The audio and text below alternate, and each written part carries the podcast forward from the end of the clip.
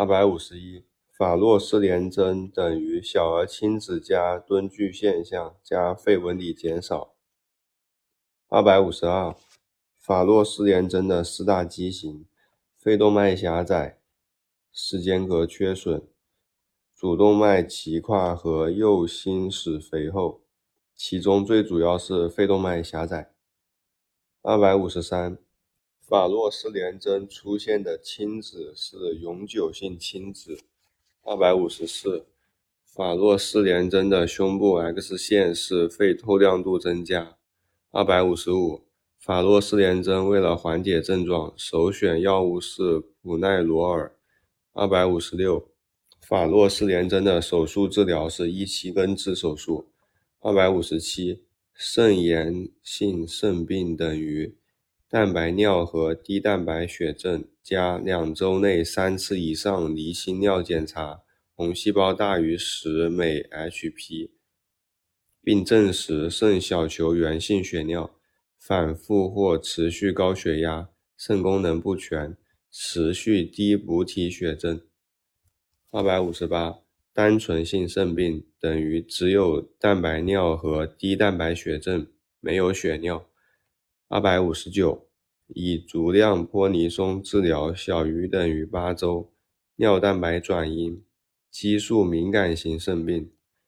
二百六。以泼尼松足量治疗大于八周，尿蛋白仍阳性，激素耐药型肾病。二百六十一，对激素敏感，但连续两次减量或停药两周内复发，激素依赖型肾病。二百六十二，连续三天尿蛋白由阴转为三个加号或四个加号。或二十四小时尿蛋白定量大于五十毫克每千克，或尿蛋白比肌酐大于等于二点零，复发。二百六十三，肾病病程中半年内复发大于等于两次，或一年内复发大于等于三次，频繁复发。二百六十四。急性肾小球肾炎等于上感史加血尿加补体 C 三下降。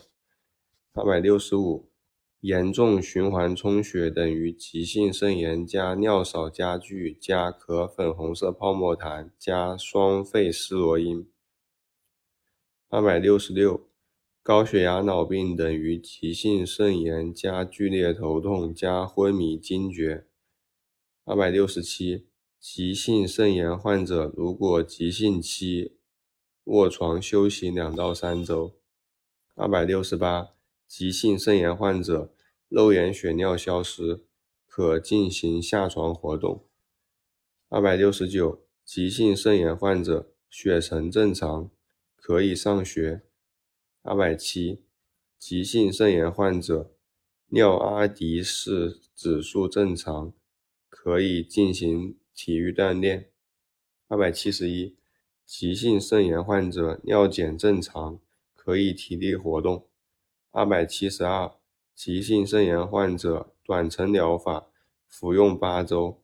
二百七十三，急性肾炎中程疗法，六个月。二百七十四，急性肾炎患者长期疗法，九个月。二百七十五。急性肾炎患者最常见并发症是感染。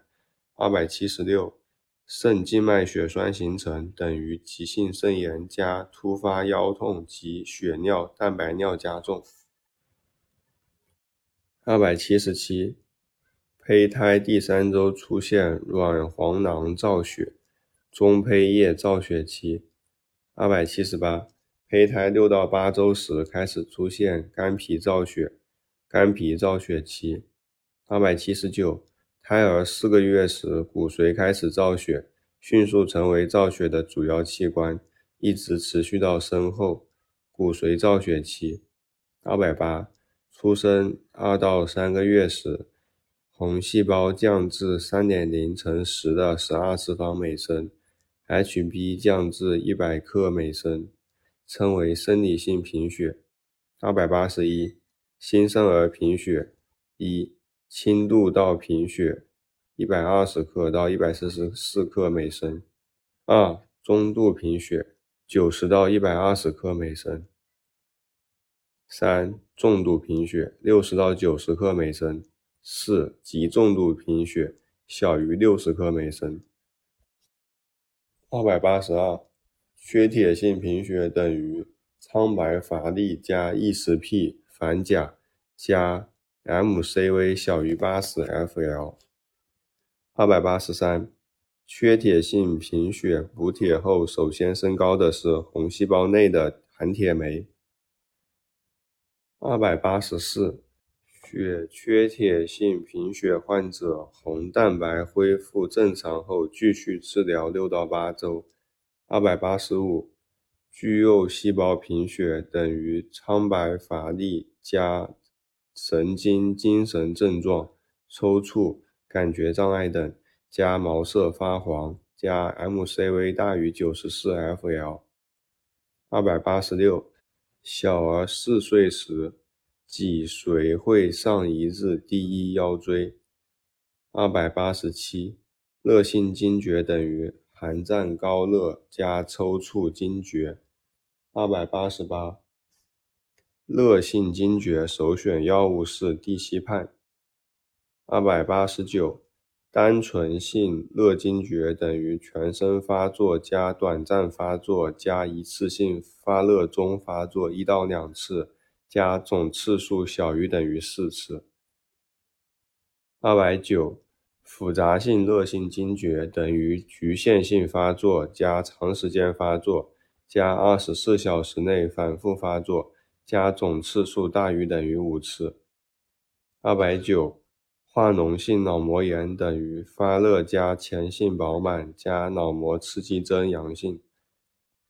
二百九十二。化脓性脑膜炎最有价值的检查是脑脊液检查。二百九十三，硬膜下积液等于化脓性脑膜炎加发热加治疗后出现惊厥、昏迷等加重。